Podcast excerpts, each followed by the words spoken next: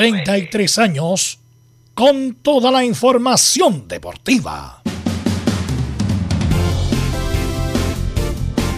Vivimos el deporte con la pasión de los que saben. Estadio en Portales ya está en el aire con toda la emoción del deporte. Comentarios: Carlos Alberto Bravo, Velos Bravo, Leonardo Mora, Camilo Vicencio, René de la Rosa y Giovanni Castiglione. Reporteros: Luis Felipe Castañeda, Nicolás Gatica, Felipe Holguín, Laurencio Valderrama, Juan Pedro Hidalgo, Rodrigo Jara, Rodrigo Vergara y Alfonso Zúñiga. Producción: Laurencio Valderrama y Nicolás Gatica. Edición: Leonardo Mora. Dirección: Carlos Alberto Bravo.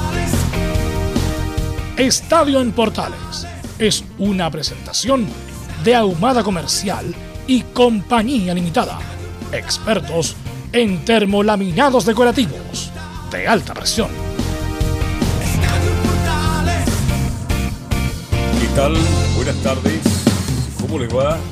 Estadio Portales en el aire, día 12 de el 07 2021. Copa América, campeón argentina después de 28 años. La Copa Eurocopa tuvo la Eurocopa, es. Italia en dramática final a penales le ganó a Inglaterra. Y Colo Colo sigue avanzando en la Copa Chile. Vamos de inmediato con ronda de saludos. Don Laurencio Valderrama lo va a contar todo de la Eurocopa y la Copa América. ¿Cómo estás? Buenas tardes. Muy buenas tardes, Carlos Alberto, para usted y para todos quienes nos escuchan en Estadio Portales Edición Central. En esta ocasión eh, tendremos lo que dejó la final de la Eurocopa 2020, donde Italia se coronó campeón tras vencer por penales al, a la selección de Inglaterra en Wembley en un tremendo partido. Y por cierto, también eh, tendremos las colonias y lo que dejó la eliminación de Palestino en los cuartos de final de Copa Chile ante Colo Colo y las reacciones del Coto José Luis Sierra. Estimas en Estadio Portales. Perfecto, muchas gracias Laurenzo. Y todo lo que pasó anoche en el Monumental, en el Global 4-3 ganó Colo Colo y avanza en la Copa Chile. Don Nicolás Catica, ¿cómo está usted? Buenas tardes. Buenas tardes, claro, un partido bastante entretenido, las dos llaves, tanto la ida y vuelta, Palestino demostró que es un rival bastante duro para Colo Colo y de hecho, bueno, solamente empataron 1-1, pero por el resultado de la ida el equipo popular avanzó a semifinales y ahora, claro, se preparan para enfrentar el sábado a la Católica. Y la Católica esta semana tiene un partido muy, pero muy importante por Copa Libertadores de América. Todo este más nos va a contar don Luis Felipe Castañeda. ¿Cómo estás, Luis? Buenas tardes. Muy buenas tardes, Carlos Alberto. Un saludo a toda la gente que nos escucha en Estadio Portales. Claro, la Católica el miércoles juega su gran paso en la Copa Libertadores frente a Palmeiras, la ida en San Carlos de Apoquindo y el sábado precisamente tendrá que jugar contra Colo Colo. Semana complicada y tendremos declaraciones de Ignacio Saavedra. Qué semana para Católica, qué semana para Católica. Y la U a enfrentar a Melipilla, qué partido más difícil. De este y mucho más nos va a contar nuestro gran amigo Felipe Olguín, a quien le enviamos un brazo a la distancia. Felipe, ¿cómo estás? Muy, pero muy buenas tardes. Muy buenas tardes, Carlos Alberto. Gusto en saludarlo a usted y a todos los oyentes de Estadio Portales. Claro, como lo quería anunciar, eh, la Universidad de Chile el sábado jugó un partido amistoso contra el primer equipo, en este caso de juveniles eh, conformados, donde ganó por 6 a 0 y además se mostraron varias, eh, en este caso un, un hack trick de el Bati Larry. Por supuesto tendremos más, eh, estaremos desmenuzándole el informe de hoy, esto y más en Estadio en Portales. Perfecto, muchas gracias. Tendremos más rato también. De vuelta también tenemos a Laurencio y nos va a hablar de todo lo que está pasando con el fútbol de Palestino, Audax, Uriel Española y mucho más. Vamos con nuestros comentaristas, con nuestros estelares. Está por ahí don Camilo Vicencio Santelice. Muy, pero muy buenas tardes. Muy buenas tardes, Carlos, para usted y para todos los auditores de Estadio en Portales. Con un fin de semana atractivo que tuvimos en la parte futbolística, con las dos definiciones de los torneos eh, a nivel de selecciones y una semana que se viene bien importante por todo lo que nos detallaban. Perfecto. Esto y mucho más entonces la edición de Estadio en Portal.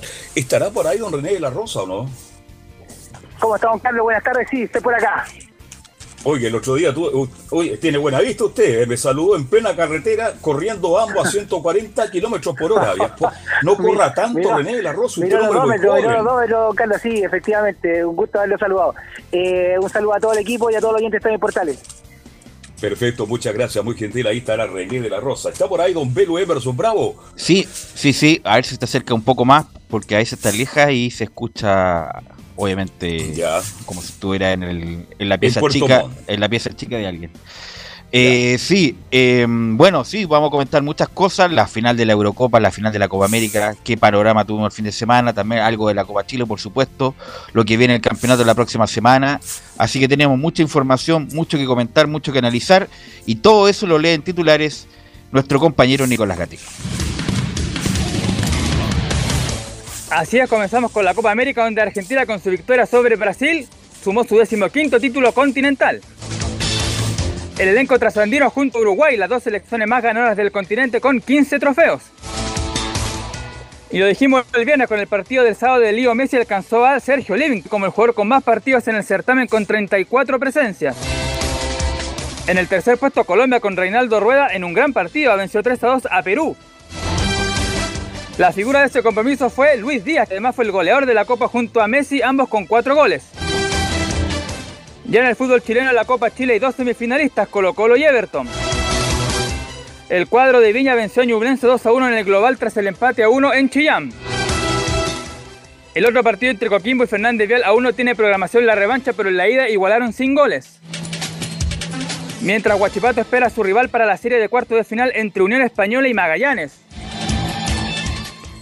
Este fin de semana volvió a la primera B, donde destaca el triunfo de Cobreloa sobre Iquique, que aún le da esperanzas de luchar por el ascenso a primera. Además, en la segunda profesional, que es liderada por Valdiga, destacó el debut de Lautaro de Win, que cayó eso ante Independiente Cauquenes. Nos vamos al tenis, donde llegó el 20. Djokovic consiguió su vigésimo título de Grand Slam tras vencer en la final de Wimbledon al italiano Matteo Berrettini. Con este título, el tenista serbio alcanzó a Rafael Nadal y Roger Federer con más torneos ganados de esta envergadura. En cuanto a Nicolás Jarry, que hizo una buena semana, el chileno cayó en semifinales del Challenger de Salzburgo, Austria, ante el argentino Facundo Bagnis. Esto, esta buena actuación le valió al chileno avanzar ya en el puesto 271, mientras que Tomás Barros ap- aparece en el lugar 160 194. Y el mejor chileno, claro, Cristian Garín, que tras su segunda semana en Wimbledon alcanzó el puesto 18. Esto y más en Estadio Portales. Que gracias Nicolás Gatica. Y le quiero preguntar primero a René, a primero René, obviamente con su expertise en el arbitraje. ¿Qué te pareció el árbitro, el árbitro uruguayo Stojic en la final de Argentina-Brasil, René? Claro, tuve la oportunidad de ver el partido comple- completísimo, analizar un poquito lo que es la, lo, el equipo arbitral, porque anduvo muy bien eh, el, los árbit- el equipo, en realidad, no solamente el árbitro, pero en, en sí, en el campo de juego, eh, dejó manejar bastantes cosas, eh, anduvo muy bien para mí el asistente número 2, el cual eh, eso es lo que se está pidiendo ahora y eso es lo que está pidiendo FIFA, eh, esperar esperar la consecuencia eh, en el gol anulado a Brasil en este caso, y pero un excelente arbitraje para mí, eh, sin, sin ninguna polémica en exceso, estuvo cerca de la jugada, eh, evaluó muy bien, y así que para mí fue un excelente arbitraje. Incluso, claro, en el gol de Richarlison, que obviamente estaba outside, no le titubió en ninguna, ningún momento la, la mano al, al línea de ese lugar y nadie, nadie reclamó nada, René. No, por supuesto, eh, eso es lo que habla muy bien del equipo, eh, incluso el VAR eh, no, no tuvo necesidad de repetir la jugada, de ir a ver el VAR, así que fue 100% creíble y como vuelvo a repetir, eh, no por eh, destacar tanto el equipo arbitral, sino que el segundo asistente estuvo muy acertado en ese cosa, recordemos que una final y hay varias presiones, la cual no se no y efectivamente fue fuera de juego y resultó eh, ganador Argentina justamente. Antes de ir a seguir con el análisis del partido, probablemente tal, le voy a preguntar a Carlos Alberto y a Camilo, pero lo comentamos de superficialmente lo de Tobar. Creo que no fue una buena Copa América para Tobar esta René. Todos los partidos que dirigió fueron con polémica, incluso hasta con notas de protesta. Yo creo que debe ser la más baja actuación últimamente de Tobar en estos campeonatos importantes. ¿ah? Sí, Belu, mira, eh, con referente a eso, eh, es un hecho muy lamentable lo que voy a mencionar, que eh, para Roberto esta copa no, no fue la de él. Recordemos que somos seres humanos, eh, la idea es siempre estar al top, arriba, arriba, mantenerse un, un estándar de arbitraje correcto, imparcial. Eh, pero lamentablemente esta copa no, no presentó mucho, a lo mejor cometió errores en el sentido, por la, por la boca muere el pez, como se puede decir en el término muy vulgares, y lamentablemente eso le pasó la cuenta a Roberto, ni siquiera por eh, cobrar o no cobrar una falta, cobrar una mano, un penal, nada, solamente por eh, anexo, tema anexo al arbitraje, Accesorio, eh, justamente. no fue eh, este campeonato del del.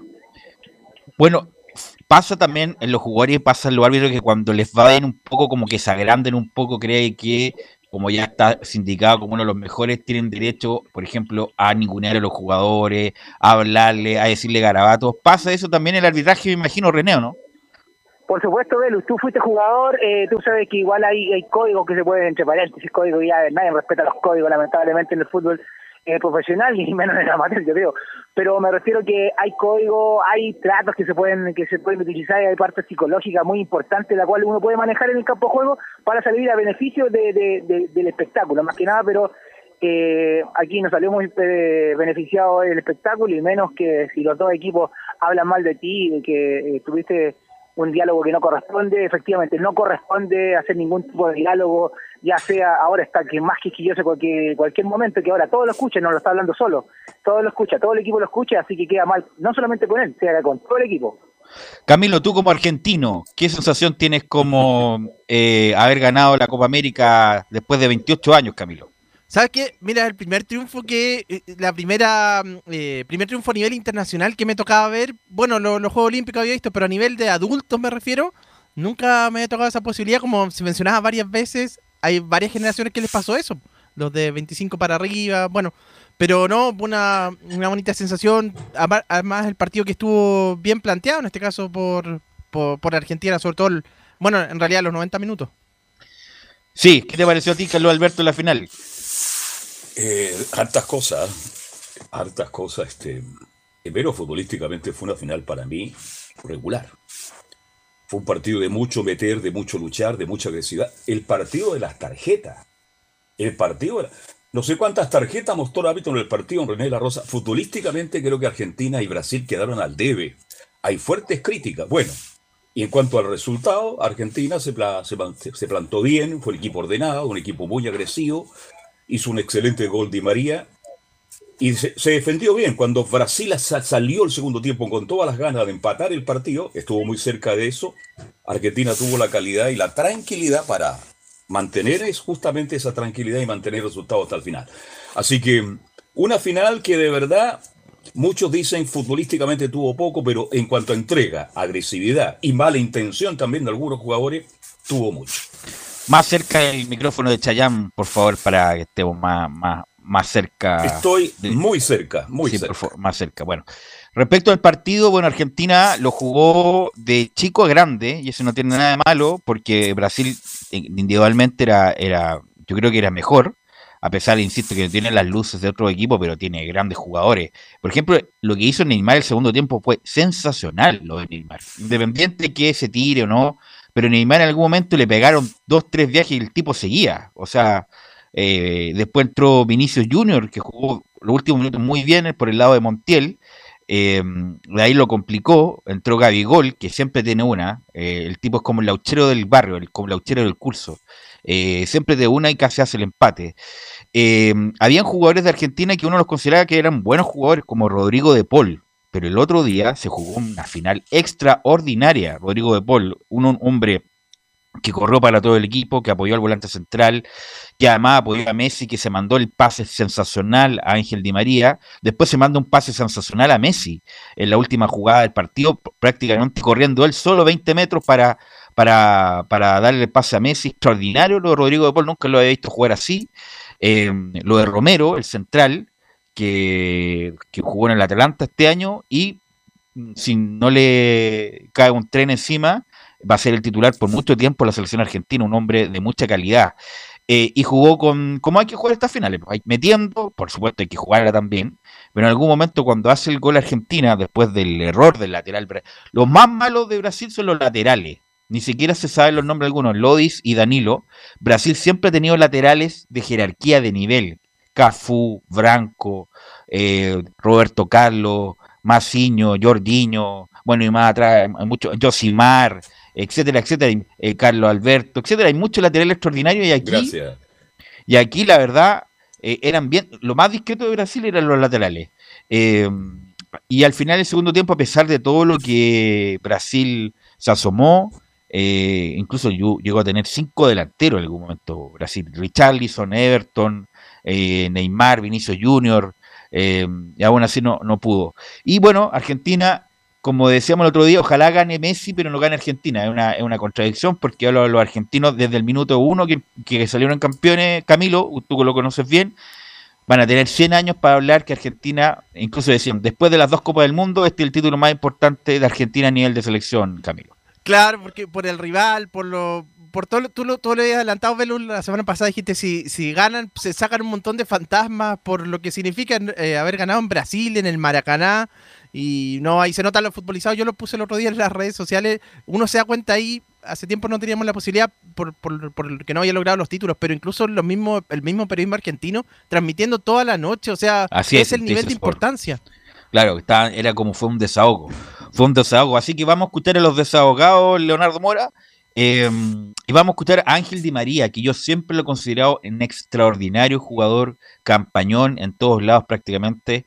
Figura en el Paris Saint Germain y que en Argentina siempre como que le ninguneaban y no quería que jugara más. Bueno, da el gol del trufo. Escuchamos la salud. Como te decía recién, no puedo, todavía no puedo llorar, no, no, no termino de caer.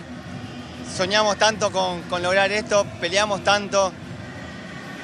Mucha gente nos decía que no volvábamos, mucha gente nos criticaba y seguimos dando, seguí dando la cabeza contra la pared, la seguí dando hasta que bueno, hoy se rompió. Hoy se rompió, entró y gracias a Dios pudimos lograr el título tan deseado que, que estábamos buscando. Sí, sí, ganarle a Brasil, ganarle acá. La copa era en Argentina, lo dijo Leo antes del partido. Vinimos acá y era, eh, ya estaba dicho, era así, teníamos que ganarla acá y se ganó. Pase de Rodri, antes del, pa- del partido le había dicho que, el lateral se dormía un poco a veces en la marca. Y bueno, salió perfecta, eh, pase perfecto, la controlé, me quedó ahí media sobre pique, lo vi justo que salía y bueno, terminó como el partido contra Nigeria en los Juegos Olímpicos. Justamente hace el mismo gol Camilo contra Nigeria en los Juegos Olímpicos con eh, Batista, eh, Sergio Batista. Así que bueno, vamos a, vamos a escuchar la cero Leo respecto que esto es inolvidable. Messi me dijo que era mi final. No, inolvidable, va a ser algo inolvidable. Él me decía gracias a mí, yo le decía gracias a él. Eh, me lo dijo que, que la iba a tener, me dijo que era, que era mi final, él me lo dijo antes del partido, dijo esta es tu, la revancha que no pudiste jugar, la de Chile, la de Estados Unidos, la del mismo Mundial acá, y hoy se dio, estuve, todas esas cosas me, me traen recuerdo de decir si hubiese estado en las otras finales, qué hubiese pasado, no sé, la verdad que el fútbol es así, las revanchas son así y se ve que tendría que ser hoy y, y hoy fue. Camilo, ¿qué me dices de Di María? Di María que fue, creo que fue, bueno, definitivamente su mejor Copa América. En los partidos anteriores, eh, cuando entró, marcó la diferencia, sobre todo en el partido con Ecuador, contra Colombia también ingresó muy bien y bueno, ahora lo termina coronando con, con este gol. Definitivamente un jugador que, que, que cambió la, la historia ahí en Argentina. ¿Qué te pareció, René? Disculpa, adelante. Perdón. No, no, es que el, el caso de Di María quiero tocar, porque lo están sacando hace no, ocho años que lo están sacando de la selección a Di María. No solo los técnicos, sino que el periodismo. ¿Qué ve el periodismo argentino que no vemos nosotros? Porque yo veo a Di María jugando por el PSG, jugando en cualquier parte del mundo. Es un jugador extraordinario y que se acopla muy bien con Messi. Y ahora se le dio la gran oportunidad para jugar del primer minuto. Y creo sinceramente que dijo: aquí estoy, plenamente vigente. Incluso hay un periodista que se llama Toti Pazman, que en su momento dijo, se arrodilló, todo un show. Bueno, en Argentina hacen show para todo. ¿ah? Eh, que no vuelva más, que no vuelva nunca más a la selección. Y bueno, ayer la, la señora le dedicó justamente a este periodista Toti Pazman el gol a Brasil. Yo te quería preguntar, eh, René, respecto de la situación de Neymar, que lloró después de la final, pero después va a abrazar a Messi y se junta con Messi riéndose. Acá, bueno, en Argentina, en Chile hubiera sido un escándalo porque obviamente parece que como que no sintió la derrota. Eh, ¿Tiene algún ejemplo particular con eso? Sí, mira, eh, con referente voy a ser súper cortito también. Quiero opinar referente a De María. Eh, es un jugador el cual, eh, si es no representa, no tiene un gran físico, pero es un jugador que cuando tiene que estar está, y esto lo demostró. Y ahora tiene con toda razón, eh, si lo quieren sacar de la selección, con toda razón puede devolverle el llamado, los mensajes por redes sociales a los periodistas, los cuales hablaron mal de él, bueno, ese es su mejor ejemplo y es su mejor eh, defensa. Y con referente a lo de Neymar, la verdad, eh, Neymar a mí ya no me sorprende. Neymar es un jugador el cual sabe mucho de los medios, le gusta la farándula, todo el tema. Y de ese ese llanto que no se lo cree nadie, y después estarse riendo, eh, asumir eh, la derrota y estar compartiendo, eh, yo creo que hay que ser de una pura línea. Yo creo que eso vende y eso es lo que está buscando él y eso es lo que encontró. Pero acá en Chile hubiese pasado eso. Eh, este es el momento que estamos crucificando en la plaza pública a un jugador el cual se está eh, demuestra algo el que a los minutos ya lo pierde. Así que para mí, bueno, nunca nunca me ha pasado, en realidad eh, me ha pasado todo lo contrario, que jugadores que han salido campeones han apoyado y lo muestran muy en muchas ocasiones al rival perdedor y eso habla muy bien de ellos, pero todo lo contrario, no nunca he visto que un jugador esté eh, dolido y después se le quitó todo, se le olvidó todo, así que lamentablemente eh, es un hecho que yo más que futbolístico es farandulero.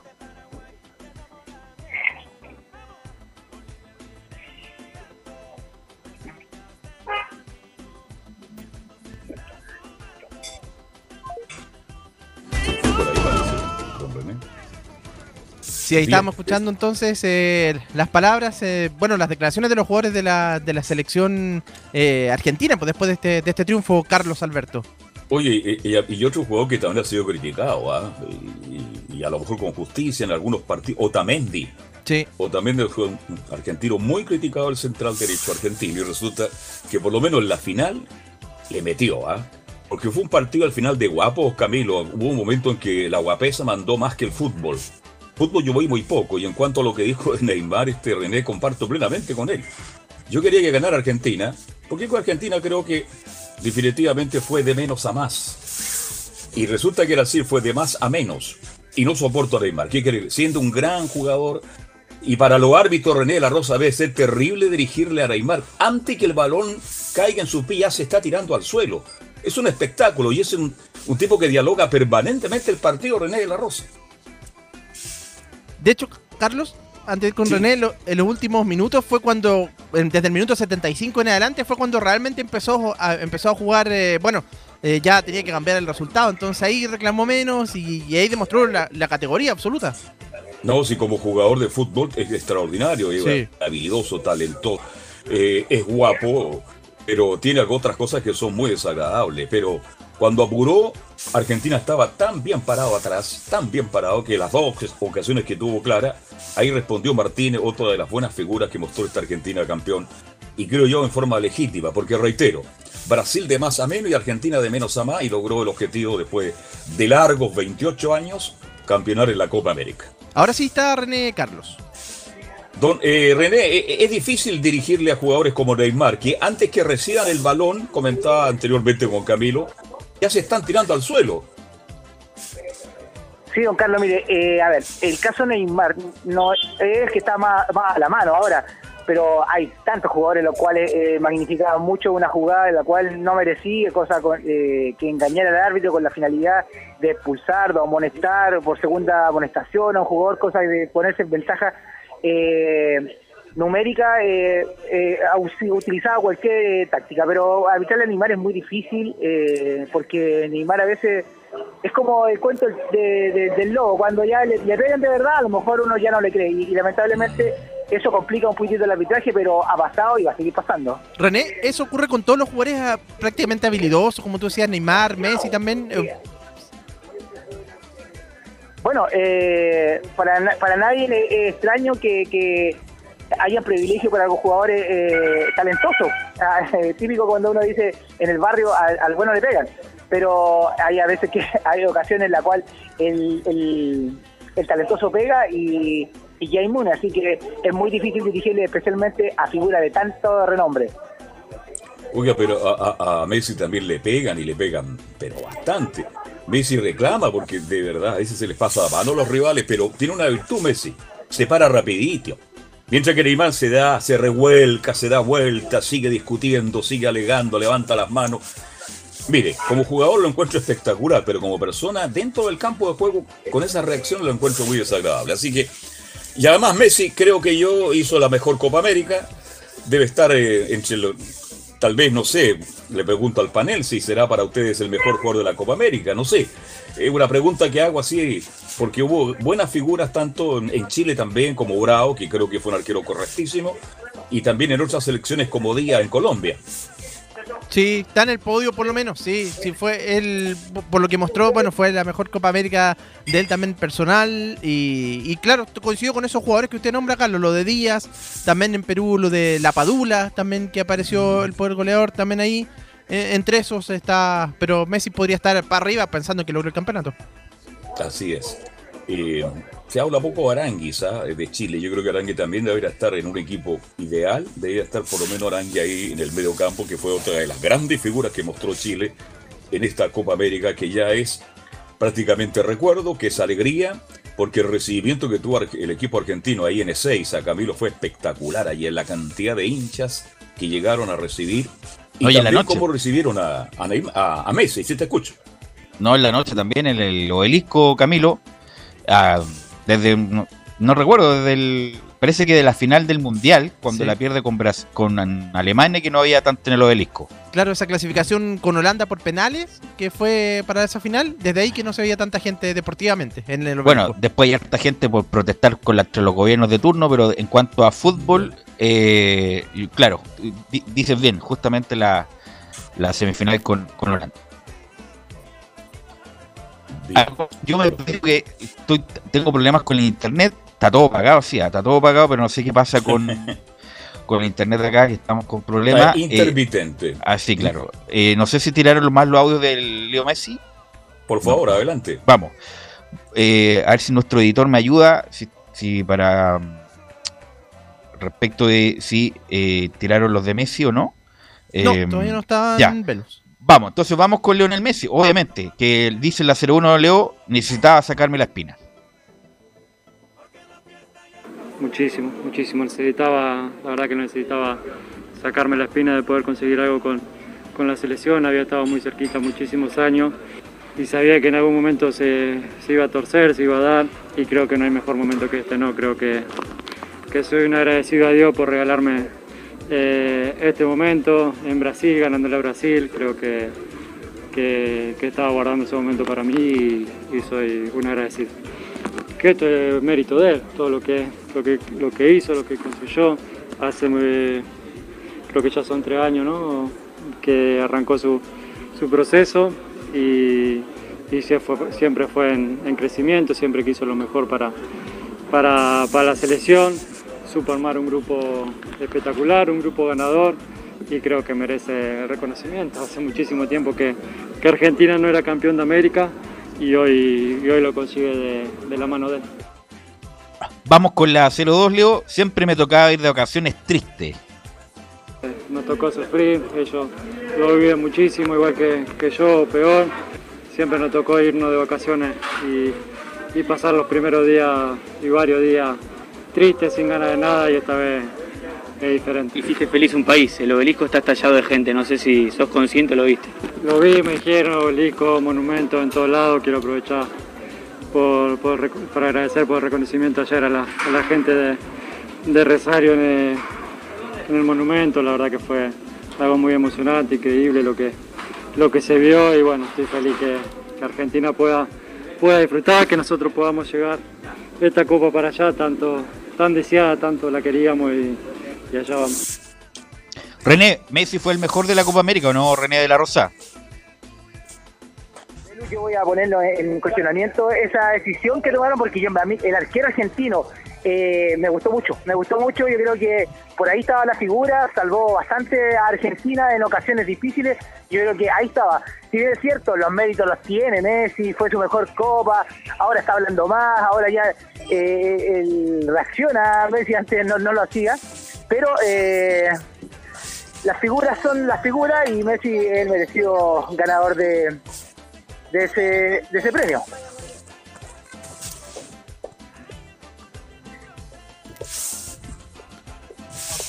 Bueno, ahí estamos escuchando justamente a Lionel Messi con las declaraciones y vamos con la Para última. usted, Camilo, ¿fue Me- Messi el mejor jugador de la Copa América? Para mí, ta- sí, creo que termina siendo el mejor, pero como decía, agregar lo de lo del arquero, que fue un de- ahí un Sí. descubrimiento de, de Scaloni también, porque no estaba eh, contemplado antes. Sí, bueno, y este Scaloni que también hay de menos a más, ¿ah? el ayudante de San Paoli, muy criticado también. Yo le aseguro, Camilo, y René de la Rosa, no sé si este ya estará de vuelta a Velus, pero si Scaloni no lograba esta copa, a lo mejor ya lo estarían sacando el día lunes. Todos los programas de radio y televisión que son muy potentes en la Argentina, porque siempre hubo duda con Scaloni. Al final, Scaloni ha tenido la. Un hombre joven, recién 43 años, ha tenido la virtud de ir formando una nueva selección argentina con recambio y creo que esta selección está para dar mucho, pero mucho más, René. Sí, por supuesto. Eh, como bien eh, lo mencionaron eh, mis colegas, todos, colegas de la radio, a eso me refiero, eh, eh, Argentina fue de menos a más. Mereció, eh, la verdad, yo quería que ganara Brasil, le voy a ser súper sincero, como lo mencioné el día Bien. viernes, pero un merecido ganador. Y desde aquí va, claro, mucho más. eh, los jugadores están más complementados. Estos, los argentinos ya no son tantos de renombre como siempre de Argentina, pero eh, el equipo que, que se formó, yo creo que es el que corresponde y también no hay que quitarle los méritos al técnico, el cual es muy joven y yo creo que es mucho futuro para Argentina con esta selección. Camilo. Sí, y vamos con la última, Carlos, de Lionel Scaloni en este caso, quien dice que en la 0-1 siento un orgullo enorme por estos 28 guerreros y Messi sigue siendo el mejor de la historia. Ante todo, eh, siento, siento una alegría enorme, un orgullo por, por- por estos 28 guerreros que vinieron a jugar esta Copa América, que, que han dejado muchísimas cosas por, por venir a jugar eh, esta Copa América en, en- unas condiciones eh, difíciles, porque había que estar en burbuja, encerrados y, Muchos fueron papás, eh, otros no ven a su familia, como lo dije el otro día. Yo tuve también un problema familiar con mi mamá, a la cual le deseo una pronta recuperación. y bueno, significa un montón. Y, lo de Leo, yo lo dije ayer en la rueda de prensa, creo que nada va a cambiar eh, haber ganado. Él sigue siendo y seguirá siendo el mejor futbolista de la historia, porque por otras cosas como la de hoy, como la del partido anterior, que ha jugado en dificultad física, que solo nosotros lo sabemos, pero que para nosotros es tan importante que esté dentro de la cancha. Entonces eh, me pone contento eh, por él y por todo el grupo. Bueno, y con mayor razón tiene, eh, diría yo, valor lo que hizo Chile hace eh, seis años y cinco años atrás, porque agarró a Messi veinteañero todavía. Por lo tanto, en, ahora está más maduro, está más líder, pero en esa época Camilo y Carlos Alberto estaban en plenitud física y en plenitud eh, futbolística, y Chile con, con y además Argentina con grandes jugadores le pudo ganar dos Copa América seguidas además. Sí, yo porque estoy de acuerdo, absolutamente de acuerdo con eso, Belu. En una selección argentina muy buena, con un Messi absolutamente veinteañero en su mejor momento, y Chile tuvo esa gran virtud. ¿Cómo no olvidar ese día del Nacional cuando con gol de Orellana Chile le gana una real selección argentina y le gana bien? Entonces, es meritorio lo que ha hecho esta generación dorada con Camilo Marcelo Vicencio. Sí, pues ahí uno se pone a pensar en todo, en todo esto que, que, bueno que logró la, la selección chilena y lo dimensiona mucho más. Eh, todavía, aparte en ese momento con Estadio Nacional lleno, no, realmente derrotando a un Messi que, que venía en su en un buen en un tremendo momento en esa oportunidad. Bueno, y, Bra- y Brasil vamos a saber si es que sigue Tite o no al mando de la selección brasileña, que tiene un récord extra- extraordinario, pero perder con Argentina de local obviamente es una afrenta para los brasileños. Gracias René, muy amable por estos minutos. Nos escuchamos el miércoles. muy buenas tardes a todo el equipo, a todos los oyentes y estamos comunicándonos si Dios lo quiere el día miércoles. Que estén muy bien. Buenas tardes. Chao, René. Ok, gracias René. Y vamos con Laurencio Valderrama, que nos trae todo el informe de la final de la Eurocopa.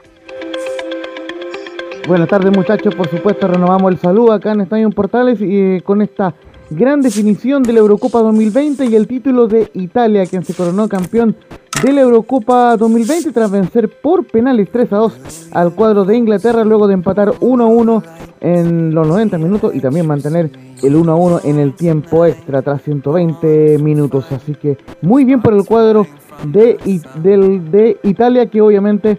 eh, eh, llegaba con la presión de, enfrentar al cuadro de Inglaterra, que recordemos era local en Wembley por el tema de esta Eurocopa que fue itinerante durante todo este mes en Europa. Eh, justamente el cuadro de, In- de Inglaterra, uno pensaba que iba a poder ganar esta copa porque eh, tomó rápida ventaja en el minuto 2 de partido, en el minuto 2 de partido por intermedio de Luke Shaw, quien marcó un bonito gol tras un centro del, del lateral eh, eh, Trippier, quien juega en el Atlético de Madrid, y que de paso fue el gol más rápido en finales de la Eurocopa porque fue en el minuto y 57 segundos. Sin embargo, la Zurra mejoró en el segundo tiempo y anotó por intermedio del veterano defensa Leonardo eh, Bonucci a los 67 minutos y de paso se convirtió también eh, Bonucci en el jugador más veterano en marcar un tanto en la Eurocopa o en una final de Eurocopa. El partido terminó 1-1 en, en los 90 reglamentarios, como les decía, y luego eh, se mantuvo la igualdad un- 1-1 en los 120 minutos. Eh, también fueron grandes figuras eh, Gianluigi Donnarumma y el portero Jordan Pickford, quienes sacaron eh, sendas ocasiones de gol. Y luego en la tanda de penales, muchachos, vino lo más emotivo de esta Eurocopa 2020. Justamente en la, en la, tanda de penales se vinieron los momentos más emotivos porque Italia lo, lo partió ganando con gol de Berardi e em- y empató Harry Kane para el 1-1, pero luego Andrea Velotti erró su penal, lo atajó Jordan Pickford y Harry eh, Maguire ma- marcó el 2-1. Se pensaba que Inglaterra iba a tomar eh, ventaja y que podía salir campeón en Wembley, pero Leonardo eh, Bonucci marcó el empate 2-2 y luego se vendría la pesadilla para Inglaterra porque Marcus Rashford la mandó al palo, se mantuvo el 2 a 2. Federico Bernardeschi marcó, eh, el 3 a 2 para, para Italia y Jadon Sancho, uno de los dos que, que, eh, había ingresado los últimos minutos para patear penales, terminó errando ante un brillante Gianluigi Donnarumma.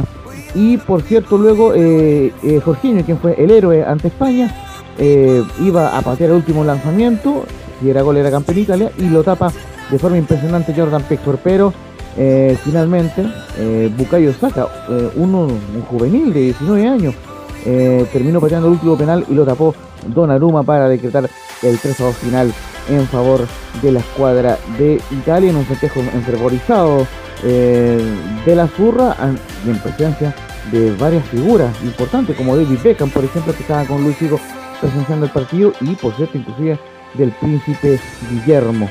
Así que eh, una tremenda decepción para Inglaterra que nunca ha sido campeón de la Euro y, el único título importante que logró fue el año 66, mientras que Italia gana su primer título en 53 años tras eh, la Eurocopa obtenida el año 68 cuando le ganó la final a la ex Yugoslavia y la Zurra sumó su sexto título grande si se suman los mundiales ganados en 1934, 1938, 1982 y 2006. También importante para, para Italia consignar que ganó el título de forma invicta con cinco triunfos y dos empates. Eh, eh, consignamos, eh, por supuesto, como empate lo- los partidos don- donde Italia fue a la serie de penales ante España y ante Inglaterra y además extendió su invicto general a 34 partidos, es decir, 27 triunfos y 7 empates. Vamos brevemente con las declaraciones, con algunas declaraciones que dejó esta final de la Euro 2020.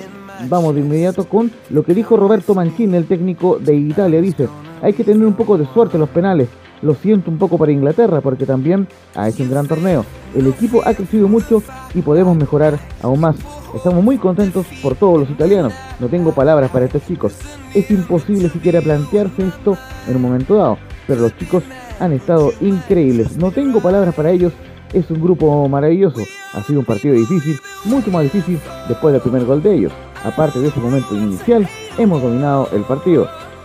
Mientras que Gianluigi Donnarumma, el portero de Italia, dice que hemos hecho algo extraordinario, estamos contentos, no hemos cedido ni un milímetro, todos saben de dónde partimos, somos un equipo fantástico y esto lo merecemos. Mientras que Giorgio Chiellini, capitán de Italia, dice que hemos merecido ganar, hemos sentido que había algo a pesar en el aire, merecemos esto, toda Italia se lo merece, ahora vamos a disfrutarlo, siempre hemos jugado al fútbol e intentamos divertirnos. Mientras Gareth Southgate, el técnico de Inglaterra, comentó lo siguiente, por momentos ellos jugaron muy bien y por otros momentos no mantuvimos el balón lo suficientemente bien, sobre todo al principio de la segunda parte, pero no puedo recriminar a mis jugadores. Ha sido una- un auténtico placer trabajar con ellos ya han llegado mucho más lejos de lo que nosotros hubiéramos previsto. Eh, en este momento el dolor de la, de la derrota es enorme. Eh, queríamos dar a nuestro país una noche especial y un primer título de la Euro y no lo hemos conseguido. Mientras que Harry Kane, el capitán de Inglaterra, comentó que jugamos contra un equipo muy bueno, eh, tuvimos un, comienzo perfecto, tal vez nos relajamos demasiado. A veces cuando se marca tan pronto es fácil intentar absorber la presión. Parecíamos tener control, ellos no crearon demasiadas ocasiones, pero en la prórroga eh, pero en la, prórroga nos metimos en el partido y tuvimos algunas oportunidades. Ha sido un torneo fantástico, deberíamos estar orgullosos. Eh, y por supuesto, una última cosa eh, para ir despidiendo este informe, que Italia es la cuarta selección que ha ganado al menos dos títulos de la Euro después de Alemania, que logró eh, tres coronas, España, que también logró tres, y Francia, que logró dos títulos, mientras su intervalo de 53 años sin ganar una corona es el más largo en la historia de la Euro. Y lo que me mencionaba también hace un ratito, Bonucci fue con 34 años y 71 días el jugador más veterano en marcar en una final de Eurocopa, mientras que eh, esta fue la séptima final de la Euro que fue a prórroga tras la del año 60, 68, 76, 96, 2000 y 2006 y en la segunda recién que va a penales luego de la del año eh, luego de la del año 1976. Un fuerte abrazo muchachos y ya nos vemos ahí para eh, nuevos informes y por supuesto felicitar a Italia, nuevo campeón de la Euro 2020. Ok, gracias Laurencio. Vamos a ir a la pausa y vamos a volver con todo lo que dejó la Copa Chile entre Colo Colo y Palestino a la vuelta de la pausa. Radio Portales le indica la hora. Las 2 de la tarde, 14 minutos. ¿Quieres tener lo mejor y sin pagar de más? Las mejores series de televisión, los mejores eventos deportivos, equipo transportable, películas y series 24/7. Transforma tu TV a Smart TV. Llama al 973-718989. Twitter arroba panchops. Visita www.radiosport.cl, el sitio web de la Deportiva de Chile. Programas, noticias, entrevistas y reportajes, podcast, radio online y mucho más. Todo lo que pasa en todos los deportes lo encuentras en www.radiosport.cl. La Deportiva de Chile en Internet. Porque lo bueno puede ser aún mejor. Prepárate a conocer la evolución de la Primera de Chile. Bienvenido a Portales Digital. Ingresa ya a www.radioportales.cl y descubre nuestra señal en vivo en audio y video, además del tradicional 1180m. Mantente al día con las últimas informaciones de Chile y el mundo e interactúa con nosotros a través de nuestras redes sociales en Facebook, Twitter e Instagram. Recuerda www.radioportales.cl La nueva multiplataforma de la Primera de Chile ahora es aún mejor. Termolaminados de León, tecnología alemana de última generación. Casa Matriz, Avenida La Serena, 776 Recoleta. Foro 22 622 56 76. Termolaminados de León. Desde todo Chile. Desde todo Chile. Y para todo Chile. Para todo Chile. Portales Digital está en todas partes. www.radioportales.cl Entre marco grande y marco chico, media vuelta y vuelta completa. Escuchas Estadio en Portales en su edición central. La primera de Chile, uniendo al país de norte a sur. 14 horas con 17 ya y vamos a ir con Nicolás Gatica porque ah, eh, se, um, se jugó el partido de la Copa Chile ayer con un golazo, ¿ah? golazo de Martín Rodríguez después de un gran pase de Morales y va a jugar la semifinal Nicolás Gatica y usted nos va a contar todo el detalle. Eh, buenas tardes, claro. Eh, el equipo, el partido ayer de Colo Colo con Palestino, como lo dijimos al principio en titulares, fue bastante difícil para el equipo Albo. Palestino, de hecho, a los 5 minutos ya tenía dos llegadas, cerca de los 30 segundos, un disparo cruzado de, del Mago Jiménez y después otra llegada de Juan Sánchez Sotelo. O sea, ya antes de los cinco minutos del primer tiempo se sabía que Palestino iba a ir con todo, que iba a ser un rival bastante duro para el equipo de Colo Colo. Noche que además tuvo, después de 30 años en cancha, a un Bartichotto y a un Pizarro en el terreno de juego, claro. Bruno en el sector de, en el lado de Palestino y Vicente Pizarro en el lado de Colo Colo, donde los dos fueron figuras, pero finalmente Pizarro terminó siendo más destacado, incluso él fue el que inició la jugada, justamente para el, para el pase para Morales primero y la- luego la habilitación del 18 para el gol de Martín Rodríguez, así que ese fue otro hito de- histórico de- que se dio anoche. Deténgase ahí usted que sigue Colo Colo regularmente. ¿Qué características tiene Pizarro, Vicente Pizarro, para, para, que el, para el hincha del fútbol que nunca lo ha visto jugar, eh, Nicolás? Bueno, uno lo ve que tenía personalidad, que tenía buena ubicación. eh, no, no, no parecía, tenía un jugador eh, que lleva 18 años, tiene 18 años No, pero, apenas, este jugador de pero dígame, más. es zurdo derecho, tiene buena pegada, es rápido, es lento, es más talentoso, es más habilidoso. Cuénteme eso, Nicolás. Bueno, yo no, yo no soy para ver las- mucho las características, pero podría decir que es un jugador que tiene, que se ubica bien, eso podríamos decir como a grandes rasgos. Ubica bien en el terreno de juego. Ya, con eso, claro. No, no, ¿Alguien ha visto, Camilo, tuviste jugar a Vicente Pizarro? A ver, cu- cuéntame, a ver, ¿qué, qué características tiene Pizarro?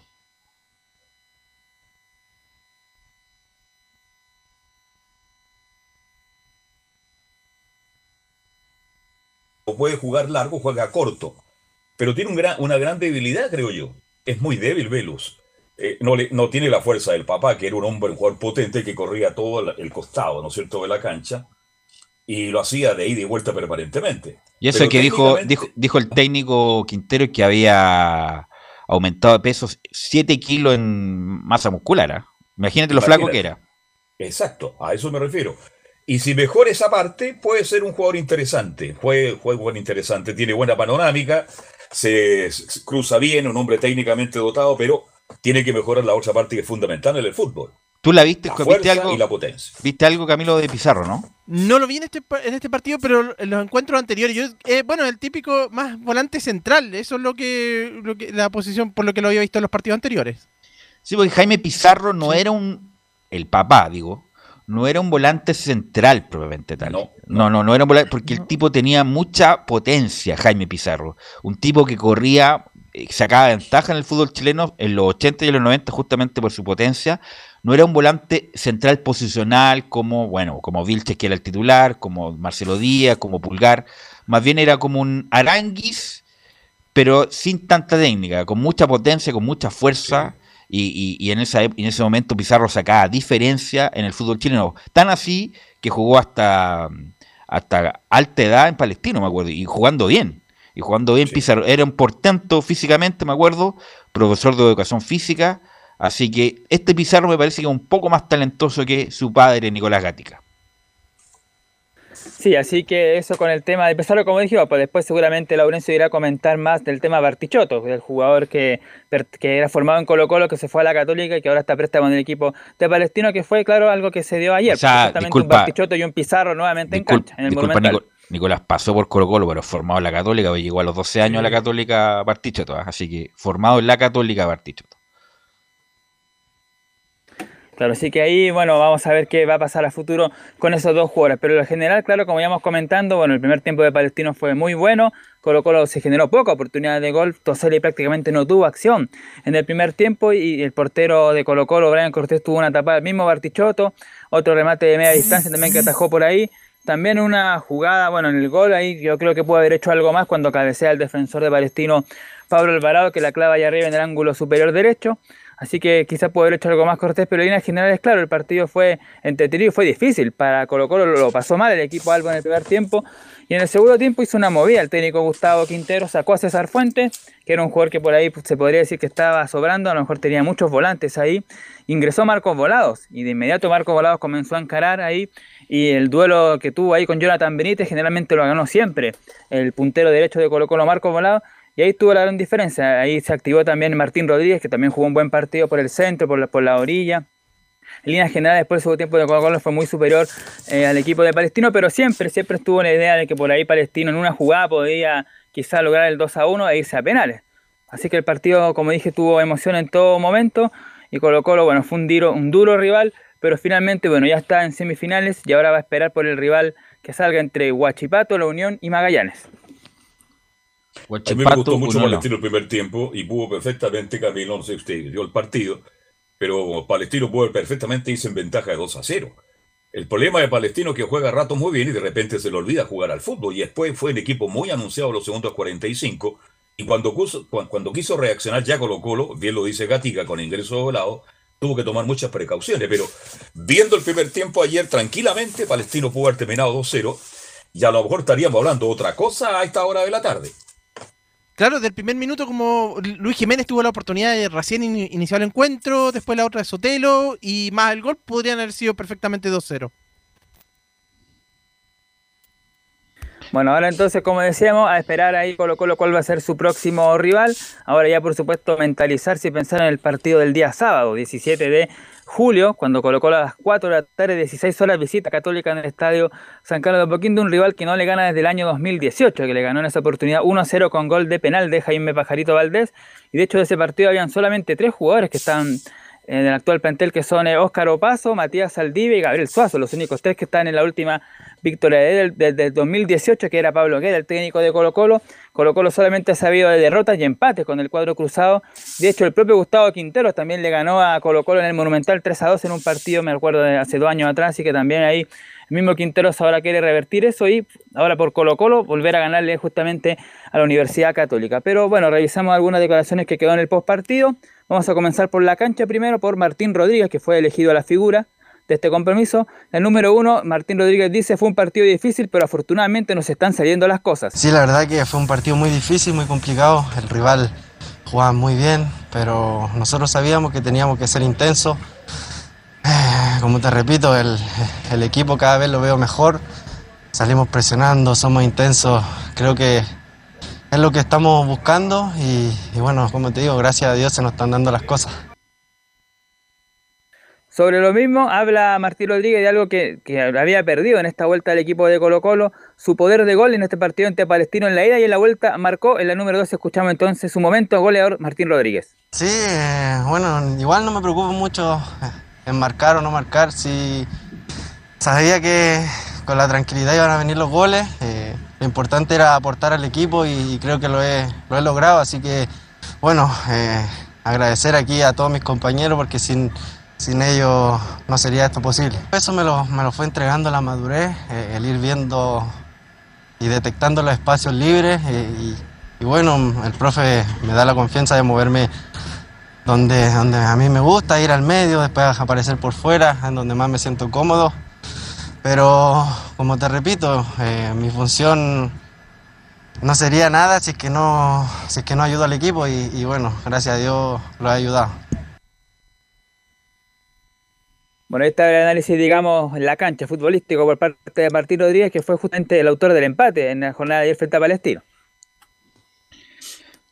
Así es, insisto, Colo Colo con, y nuevamente con lo de Martín Rodríguez, que bueno, había tenido un par de lesiones, pero es un jugador importante y por eso también se explica, como lo indica también en la prensa del fin de semana, por qué Gaete decidió irse de Colo Colo para tener minutos. Tanto que luchó por llegar a Colo Colo, yo creo que soltó demasiado rápido, a pesar de que está volado, está Solari, está el mismo Martín Rodríguez. Eh, perfectamente puede haber competido, no quiso competir y va a ir de nuevamente, lo más probable, a, al Salvador. Y Morales, ¿ah? Lo de Morales nuevamente mm, consolida o está consolidando regularidad con una excelente jugada donde en este caso hace habilitador y le da un gran paso a Martín Rodríguez. Colo Colo está bien, Colo Colo está bien, además con el Colo Gil, que es un buen jugador, Así que Colo Colo, a pesar de que el mismo entrenador, en forma inteligente, le baja la expectativa, en el sentido solamente de apuntar a una Copa Internacional en este campeonato, pero Colo Colo, insisto, además más tres puntos nomás, y quedan muchas fechas todavía, por lo tanto Colo Colo debe, debe, tiene la obligación de ir por el título con los jugadores que tiene y por el rendimiento actual del mismo Nicolás Gatica. Velus, además que los rivales que enfrentó en esta Copa Chile son también de la misma, de la categoría. misma categoría. Así es. Son parámetros, porque la Serena también está en la parte alta, incluso ahí en la tabla de posiciones, lo ganó súper bien. Y ahora con Palestino, que no viene también, pero tiene siempre un equipo que tiene, tiene buenos jugadores, como ya lo decíamos, entonces es para, para verlo. a pesar de todas las bajas que tuvo la serie, pero insisto, Colo Colo está bien hace rato, desde que mm, desde que salió el fantasma, se sacaron el fantasma del descenso, que Colo Colo es otro equipo, un equipo amor, también le da seguridad, está, está fuera este muchacho, el Peluca, que, que bueno que reconoció que está haciendo más show de la cuenta, eh, así que no, Colo Colo está bien, perfectamente, ¿por qué no puede ser campeón? Sobre todo que Católica obviamente que tiene el, el, lo importante de la Copa Libertadores, pero Católica no está tan sólido como en, otras, en otros periodos y Colo Colo perfectamente puede salir campeón Gatica Nicolás.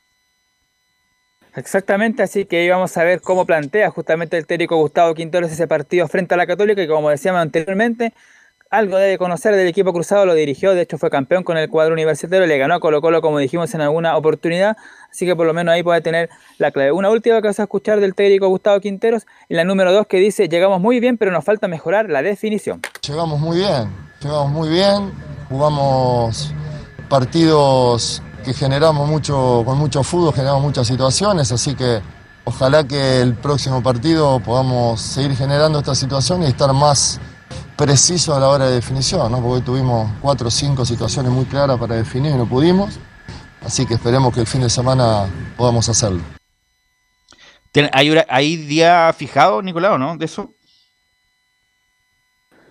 Claro, el, el, duelo frente a la Católica se va a disputar el próximo sábado, esta semana ya el 17, sábado 17 de julio a las 16 horas en el Estadio San Carlos de Apoquindo. De hecho, ya está listo la pauta y todo eso. La transmisión va a comenzar a las 15 horas ahí en directo desde San Carlos de Apoquindo. Así que ya vamos a estar para ese partido entre Colo Colo y la Católica. Tendrá, por supuesto, esta semana ahí el técnico Quinteros para ver con qué equipo va a llegar, con qué equipo va a afrontar al cuadro cruzado. Y vamos a ver, pues esperemos que durante la semana no haya casos de COVID y tampoco haya algún lesionado que pueda lamentar el equipo de, de Colo Colo para el fin de semana. Ok, descríbame. No, voy a seguir. Eh, ok, gracias Nicolás, muy amable. Nos vemos.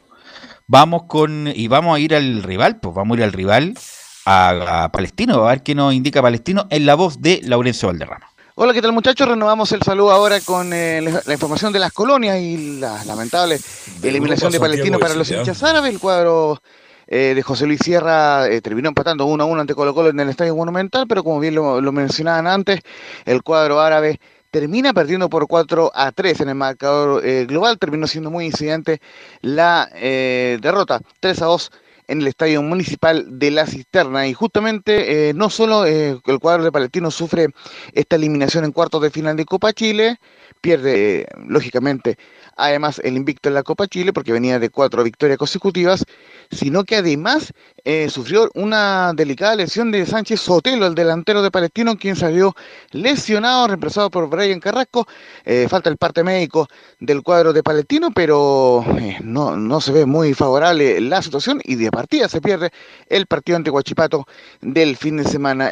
Vamos a ir de inmediato con un par de declaraciones de José Luis Sierra, el técnico de Palestino, quien así analiza el partido y justamente admite de que eh, el cuadro árabe eh, eh, podría haber tenido mejor suerte si es que hubiera cerrado mejor y si es que hubiera logrado mejor resultado en el partido de la ida ante el cuadro de Colo Colo. Esta es la palabra del Coto Sierra, eh, teniendo una leve dosis de autocrítica en Estadio Portales. Lo primero estamos, estamos tristes porque creo que, sobre todo, bueno, es lo que hicimos principalmente en el partido de la cisterna, y, el primer tiempo de hoy creo que, que podríamos haber eh, merecido algo más eh, dentro del análisis que nosotros hacemos. Eh, y luego del gol de ellos, Colo Colo tuvo oportunidades como para incluso haber ganado este partido. Yo siento que el segundo tiempo, así como creo que el primer tiempo fuimos superiores, generamos situaciones, nos pusimos en ventaja y por contrapartida yo recuerdo solamente Colo Colo un remate de Martín Rodríguez que sacó al medio del arco que sacó Christopher. Eh, en el segundo tiempo me pareció a mí que, que, no tuvimos esas llegadas como para haber aspirado a ganar el, el, partido. Y bueno, lo que viene el día jueves con Guachipato lo analizaremos a partir de mañana. Hoy creo que estamos tristes por haber quedado eliminados. Eh, teníamos mucha mucha ilusión con lo que con lo que podíamos hacer, pero bueno, desgraciadamente no alcanzó. Bueno, muchachos, con esto cerramos el informe de Palestino, que se enfocará en su duelo ante Huachipato. Y ojo que muy atentos a lo que pase con la Unión Española y Magallanes, porque eh, recordemos que en el cuadro rojo ganó por 1-0 la ida en, en, San Bernardo, en los octavos de final de la Copa Chile. Eh, la vuelta se va a jugar eh, a las 3 de la tarde en Santa Laura. Y el ganador de esta llave jugará ante Huachipato en los cuartos de final. Y recordemos que a su vez, el ganador de la llave entre Huachipato y el vencedor de Unión y Magallanes será rival de Colo Colo en semifinales de Copa Chile próximamente en fechas a determinar por la federación. Un fuerte abrazo, muy buenas tardes. Gracias, Laurencio. ¿Algo que, algo que decir de Palestino antes de ir a la pausa?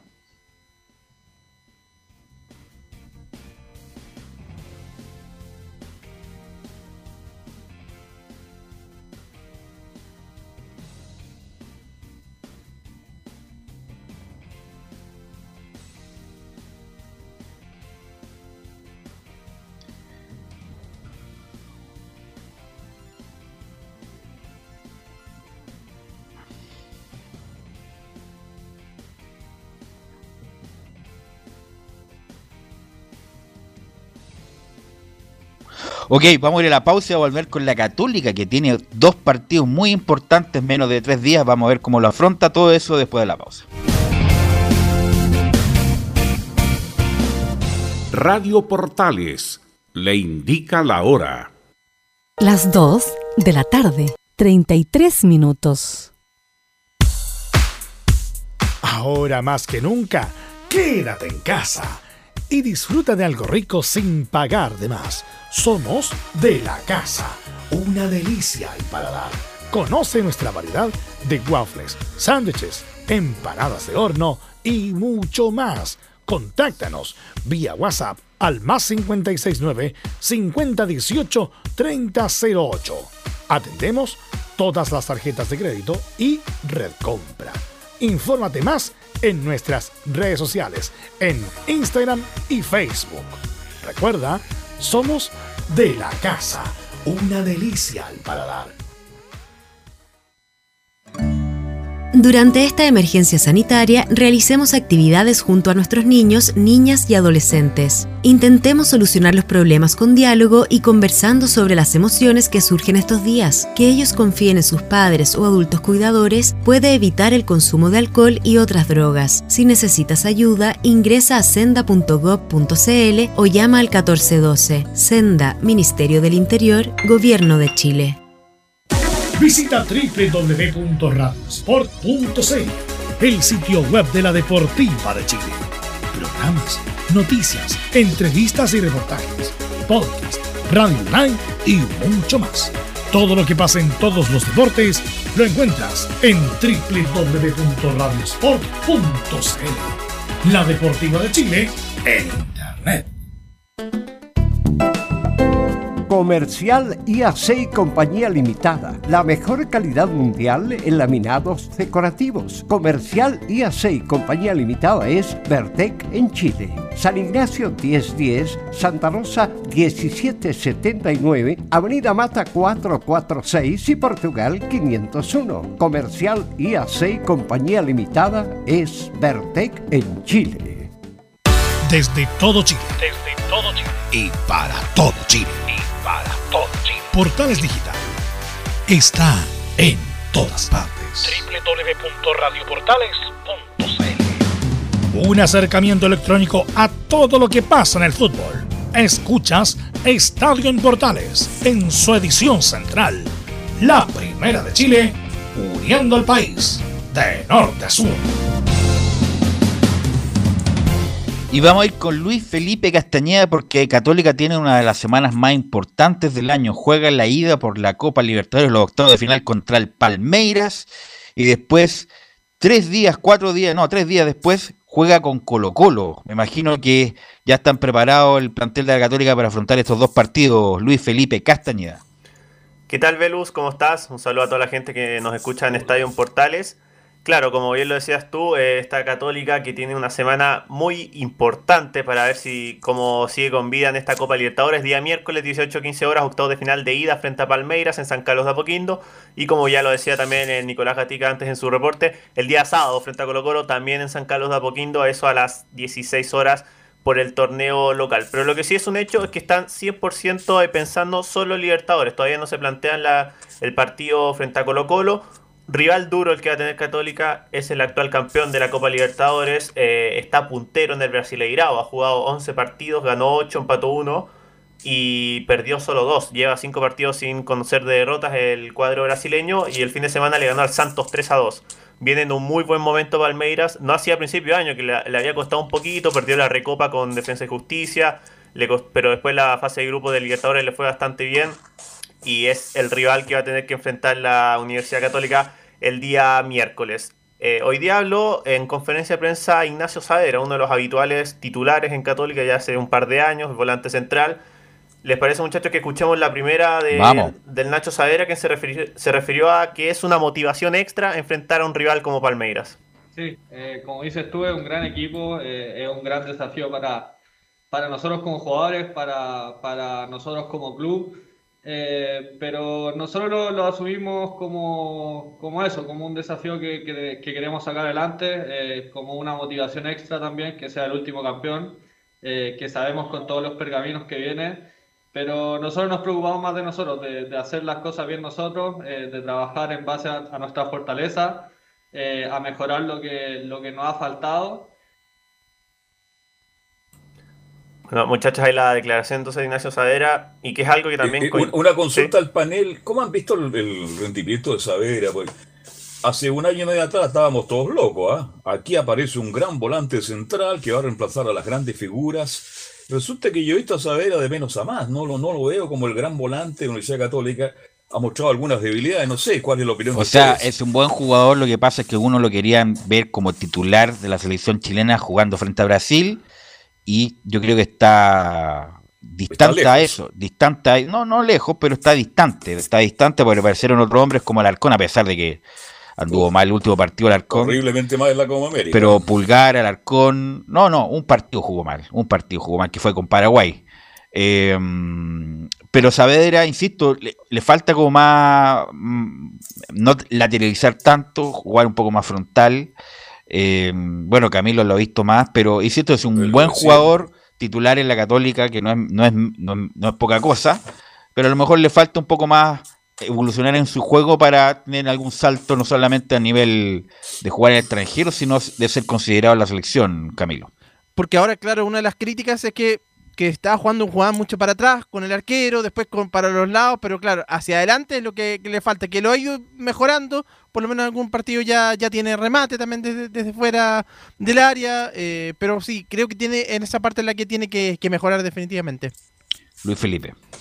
Sí, es una de las críticas también que se le ha hecho al Nacho Saavedra, pero coincido con Camilo también que, que hemos visto mal lo- los últimos partidos de Católica, que se ha atrevido bastante a rematar de larga distancia el Nacho Saavedra. se, se vio también en los partidos de, de Copa Chile, así que por ahí al menos también eh, de esta- está- él sabe y está manejando también eh, esa faceta del juego. Escuchemos la segunda declaración de Ignacio Saavedra, quien se le preguntó, claro, por esta semana, colocó el sábado, eh, antes estará Palmeiras, pero dejó en claro que primero es Palmeiras y después pensarán en Colo Colo.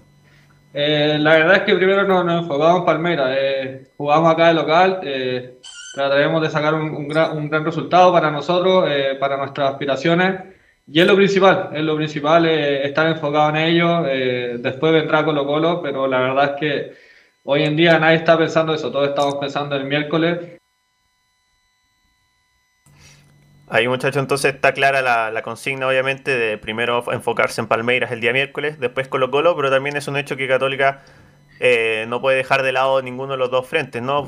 Tiene que, es un rival muy difícil jugar con Palmeiras en Copa Libertadores, no va a ser fácil pasar de llave y después también tiene que pensar en lo que es el Campeonato Nacional, donde está segundo a dos puntos del Audax y que Colo Colo también empieza a ser un rival directo porque también ha mostrado un buen rendimiento principalmente en la Copa Chile. Ahora estamos, bueno, estamos lunes, me imagino que Católica entrenará hoy día en la tarde, mañana, y cómo se va configurando el equipo, porque obviamente es, la Católica tiene que ir con lo mejor de lo mejor, y si hay algún jugador que está medio tocado, incluso arriesgarlo, porque obviamente si no lo arriesgas ahora, en esta fase de la Copa, entonces ¿cuándo, Luis Felipe? Así es, todavía no hay 11 eh, para, para presentárselo. Mañana probablemente podamos ya dar el 11 que podría ser el posible 11 para este partido, pero claro, Católica jugó un amistoso el día sábado frente a Melipilla en San Carlos de Apoquindo, obviamente a puerta cerrada. Lo ganó 1-0 con gol de Clemente Montes. Y dentro de lo que se supo de, lo que fue ese partido, que no fue mucha la información que se dio, es claro que está bien visto Clemente Montes y que podría ser quizás una de las opciones para ir de titular. Sabemos que Montes no, no, todavía no se gana la titularidad en Católica, pero ha andado muy bien, volvió muy bien también de lo que fue la selección chilena, a pesar de que no sumó minutos. Y el otro también que sumó minutos en este amistoso fue Marcelino Núñez, que claro, recordemos que por acumulación de amarillas no va a poder estar el día miércoles frente a Palmeiras, sí estará el sábado frente a Colo Colo. Ahí Gustavo Poyet también nos hablaba la semana pasada de que los que no pueden estar el miércoles iban a estar el sábado. Y claro, la, la gran sorpresa o la gran novedad sería que volvería a la titularidad Edson Puch, que está 100% recuperado, así que para el sábado estaría Puch en el ataque, para el miércoles bien digo, estaría Edson Puch en el ataque de Católica. Y las bajas que se mantienen son las de Alexander Aravena, las de Gastón Lescano y las de Branco Ampuero, que son los que no, no estarían disponibles para el día miércoles. Y el día de hoy también se reveló la lista de inscritos para la Copa Libertadores. Se asustaron un poco los hinchas porque no estaba Juan Fuentes en la lista, pero finalmente fue un error, así que el, ex jugador de Higgins también estará presente, un poco resentido también, pero dentro de lo que se puede saber es que arriba debería ser con Fuensalida, San Pedro y Puch, por lo menos el ataque. En el medio campo sería Saavedra, Leiva, Wet, porque Marcelino está suspendido por amarillas. Y quizás la principal duda es quién va a ser el compañero de Valver Huerta. Lo hemos hablado bastante de si llega o no Germán Lanaro está en condiciones, está con poco ritmo, ahí la otra opción sería Tomás hasta Uruaga en defensa. ¿Cómo estará el Zanahoria Pérez? ¿Nervioso, inquieto, me imagino? Sí, eh, hoy día se publicaron varias fotos que hace generalmente cruzado en redes sociales sobre los entrenamientos y ahí mostraron varias también del entrenamiento del Zanahoria Pérez. Eh, habló bien del Dituro antes de irse, se la ha visto tranquilo y claro, como lo decíamos nosotros también en programas anteriores, es, probablemente es el partido más importante de su carrera. Y en esa formación Claro, que tú porque nos- cuando, perdón, cuando llegó Ituro Camilo y alguien pregunta al panel, él venía como dos, pero venía como dos, absolutamente. Y de repente pierde esa posibilidad y aparece un niño nuevo, como Bernedo, y eso hace que tollara a cualquier ser humano en lo profesional. Por eso le pregunto, ¿cómo No, estará pero va a jugar. Pérez? Era una cuestión No, de la Copa Chile. juega, Velo, yo sé Era- que va a jugar. Pero ¿cómo estará él interiormente? Bueno, el Cuando le desafío- fueron quitando, lo- le fueron quitando protagonismo. No, pero si era por la Copa Chile, en otro momento no juega Bernedo, era por la cuestión de la Copa Chile, el reglamento, los minutos. Como lo dijimos el otro día, es el desafío más importante de la carrera. Bueno, era, el- como tú mencionabas, Luis Felipe, el partido con, eh, con los Atlético. colombianos, claro, era como el, el- el desafío más importante, pero ahora es aún mayor porque juega con los campeones actuales de la Copa Libertadores, titular de la Universidad Católica y además encima siendo titular indiscutido, porque no hay ninguno que le haga sombra. Por lo tanto, eh, es bueno, para algo luchó tanto, por algo se dio la vuelta larga, estuvo en Palestino, estuvo en Iquique, estuvo en varios lados, mo- mordió el polvo, el sanador, y bueno, y ahora tiene la oportunidad de demostrar Y que, cambió de representante, que es un es un arquero que está calificado para el momento, Luis Felipe. Sí, eh, Camilo creo que me querías contar algo antes, ¿no? Sí, no, ahora es la. Claro, justamente coincidió con eso. Ahora tiene que. eh, es la oportunidad, pues le llegó eh, el momento, así que tiene que responder, pero lo hizo contra Atlético Nacional, así Sí, que dañino. ya tiene varios varios años. Y lo otro, lo de. mm, lo de En esa formación que tú nos das, Luis Felipe, que afuera Diego Valencia, que también había sido. venía bien en la Copa Libertadores. Claro, es que ahí está la duda porque, Sí. claro, venía jugando bien, pero el 9, el que va a jugar de 9 sí o sí es San Pedri. San Pedris. Por donde venía jugando Valencia por la izquierda, pero Edson Puch ha trabajado bien, está bien físicamente. Y yo creo que Poyet se va a inclinar por tener un especialista por la banda izquierda como Puch y dejar a, en este caso a Valencia en la banca. Sí, pues están los cambios.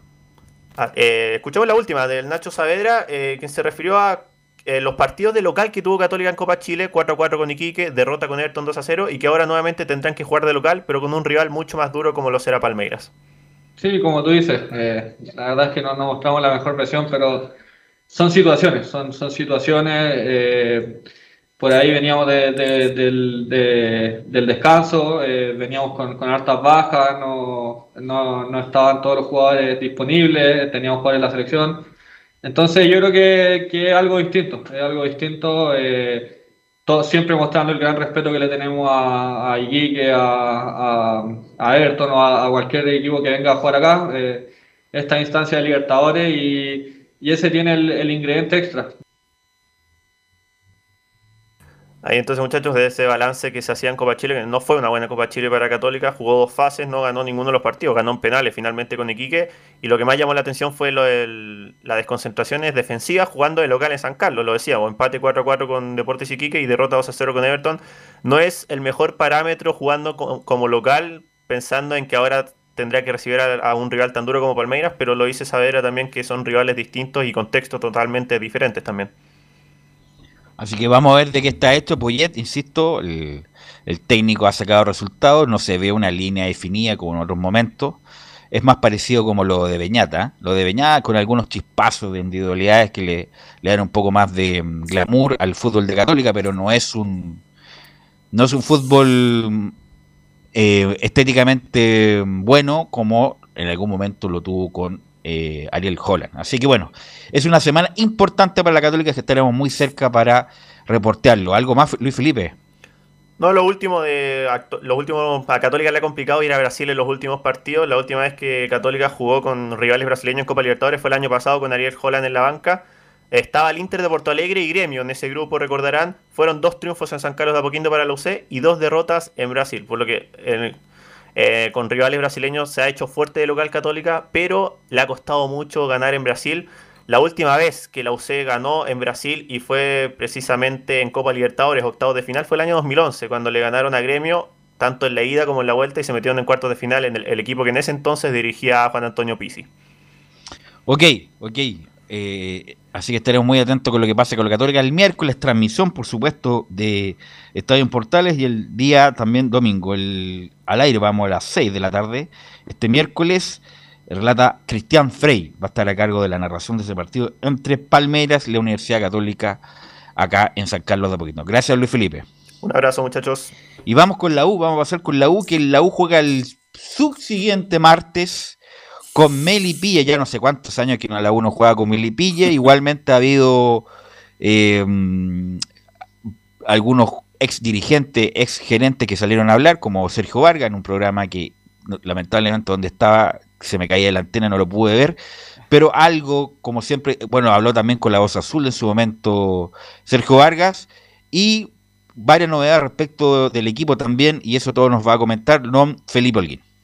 ¿Qué tal, Velus? Gusto en saludarte a ti y a todos los oyentes de Estadio en Portales. Claro, como lo anunciaban titulares, la Universidad de Chile eh, eh, enfrentó el día sábado a un combinado de jugadores eh, formativo, en este caso de la misma institución, digámoslo, donde la Universidad de Chile se impuso inapelablemente por 6 a 0, donde participó el goleador que anda eh, muy bien, es, eh, estoy hablando de Joaquín El Bati Larribey, quien anotó tres goles, después eh, eh, que se, porque eran, eh, eh, iban cambiando cada 20 minutos, haciendo cambios en el esquema, el huevo Valencia para probar eh, la fórmula, en este caso, eh, probó después eh, la fracción eh, con un tridente conformado por Tomás Rodríguez, Nahuel Luján y el joven Cristóbal Muñoz, donde cada uno se inscribió con un tanto.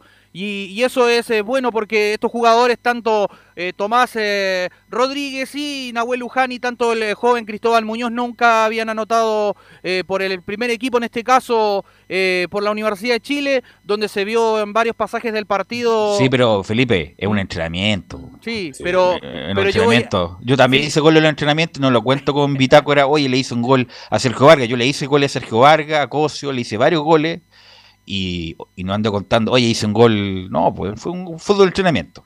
Claro, pero en, en lo que quería llegar yo, que les sirve como envión anímico quizás eh, a estos jugadores porque, como lo decía, no, no han anotado en partidos oficiales, pero sí le puede servir mucho a- al huevo Valencia para poder ver una variante, para poder tener, en este caso, un revulsivo a la hora de hacer los cambios, para que no pruebe tanto con Simón Contreras por el costado derecho, para que tenga alternativas. A eso es lo que quería llegar, llegar yo, Velus.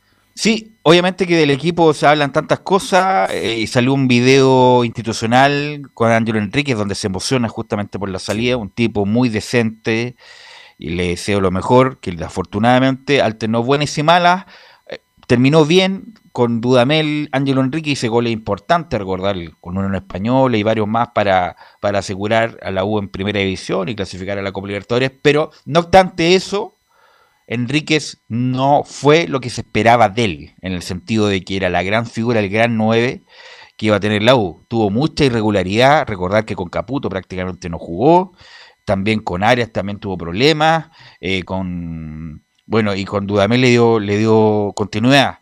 Eh, es joven todavía, 27, 28 años, eh, Enrique, ojalá le, vaya muy bien en, en Fortaleza. Y me imagino yo, Felipe, que con la, bueno, con la ausencia de Ángel Enríquez, la voy a buscar un delantero, porque obviamente que ahí está cojeando todavía. Claro, en, este caso la Universidad de Chile lo que va a buscar son tres, en este caso posiciones, tres jugadores, un lateral izquierdo por ese lado tiene al Chelo Marcelo Morales, un hombre que volvió también en este entrenamiento junto con eh, la experiencia Diego Carrasco, hombre que viene de recuperarse de una lesión bastante complicada y también eh, eh, podría ser eh, las variantes que podría tener en este caso eh, el huevo Valencia, porque recupera a todos los centrales, en este caso todo el esquema que él ocupa de los defensores eh, centrales para el partido ante Melipilla, que recordemos que va a ser este día 20 eh, de, de este mes, donde va por supuesto a ser de local la Universidad de Chile allá en el Parque Estadio Teniente Rancagua donde por supuesto va a ser a las 20, 30 horas y, y por supuesto será transmisión de Estadio en Portales, muchachos. A lo que quería llegar yo es que también va a buscar un mediocampista, en este caso un lateral izquierdo y también va a buscar un uh, centro atacante, que eso es lo que deja en este caso un cupo eh, Ángelo Enríquez con su partida al Fortaleza allá del fútbol brasileño donde está eh, Voivoda. Me Oye, indica... inquietud, perdón, Sí. una inquietud. ¿Qué pasa con Luis del Pino Mago? Esa es la primera pregunta. Y lo otro, ¿usted ve a Casanova ante González como titular ante Melipilla? Eh, mm, no sé, o sea, Osvaldo González venía jugando bien, después se resintió el partido con Fernández Vial, pero los tres son de confiar, los tres, Osvaldo González, Casanova y, y sobre todo Arias, que es para mí el mejor de los tres en este momento. Pero cualquiera de los dos que juegue, cualquiera de los tres que juegue eh, es confiable. Eh, ¿Sabes por qué te hacía la pregunta, Belio? Porque pensaba en, pensaba en Casan, en Casan. A lo mejor estoy hablando tontera, pero Casanova este, con González y Aria el lateral izquierdo. Por eso hacía la pregunta. Bueno, ahora está Carrasco que vuelve, eh, que ha jugado muchas veces de lateral izquierdo, y Morales, que bueno, todavía no me termina de convencer este muchacho. Y, mm, y sobre todo con declaraciones que hizo también Roberto Naum, que la situación es más difícil de lo que esperaban en el sentido financiero. La U tiene que ajustarse todavía, eh, las finanzas no está pasando por un buen momento, a pesar de que tuvo utilidad el ejercicio pasado, pero y se están tomando el tiempo para no cometer errores y tener por lo menos un proyecto tranquilo unos 3, 4 años y no tener todos estos vaivenes que tuvo la U en este periodo. Me indica Leo Mora que el último partido entre la U y Milipilla fue el 26 de julio del 2008. No recuerdo, no recuerdo cuándo y dónde y quién jugaba. Ahí, ahí sí que ahí me perdí. Haber Sí, sido Velos. con, con Salá, en- con Salá me imagino en la banca. Estadio Nacional. Estadio Nacional. Tiene el el, el detalle, ¿no? No, no creo, ¿no? 13 años es que la U no enfrentaba a Deportes Melipidia. En este caso fue por el campeonato nacional.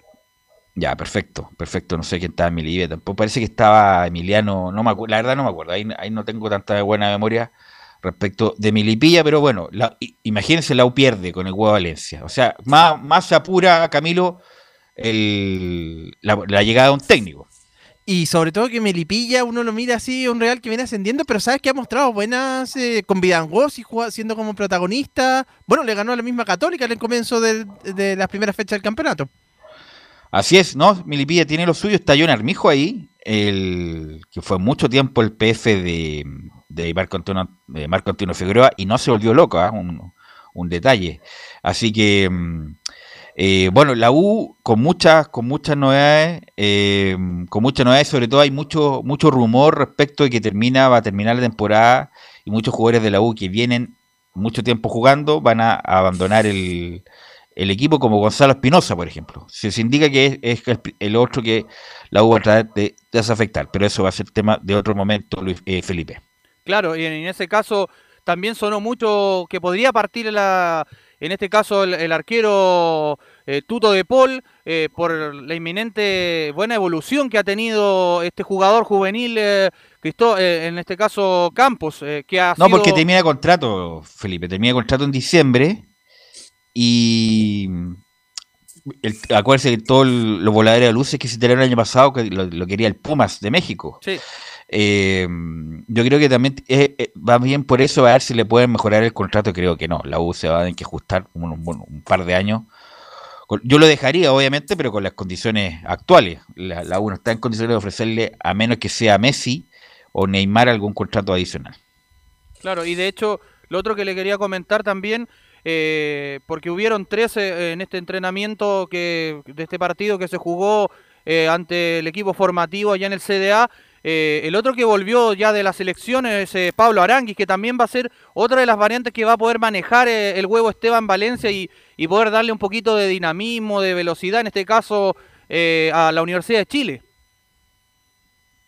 Así es, así es. Así que vamos a ver cómo, y además cómo lo están afrontando el huevo. Incluso ayer a Vargas en, en este programa decía que el huevo no tenía personalidad para dirigir al, al primer equipo. Bien extraño todo, la verdad. La U está, está pasando cosas muy extrañas entre esta transición, entre comillas, entre los que se fueron y los que quedaron.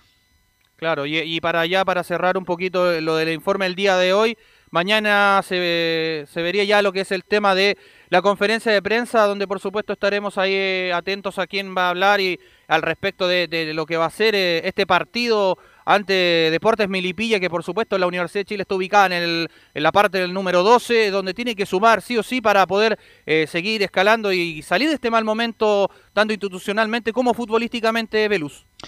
Sí, la U tiene que ganar a Milipilla.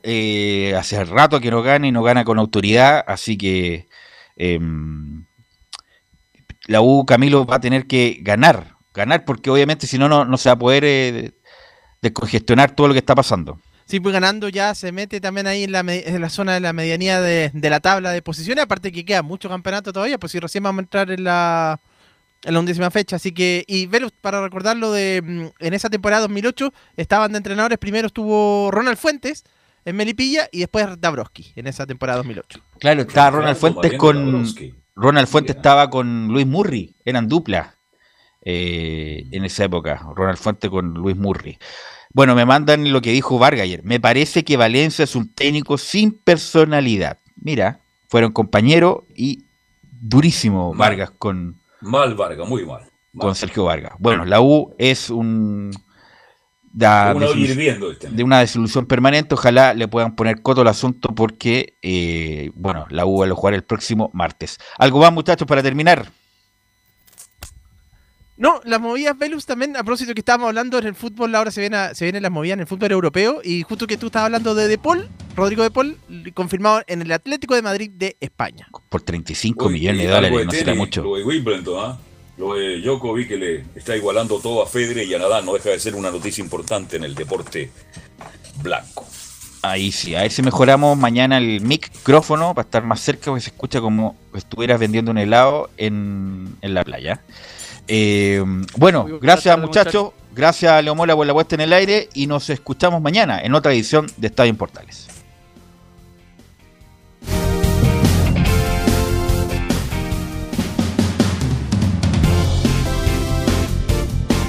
Fueron 90 minutos con toda la información deportiva. Vivimos el deporte con la pasión de los que saben. Estadio en Portales fue una presentación de Ahumada Comercial y Compañía Limitada. Expertos en termolaminados decorativos de alta presión.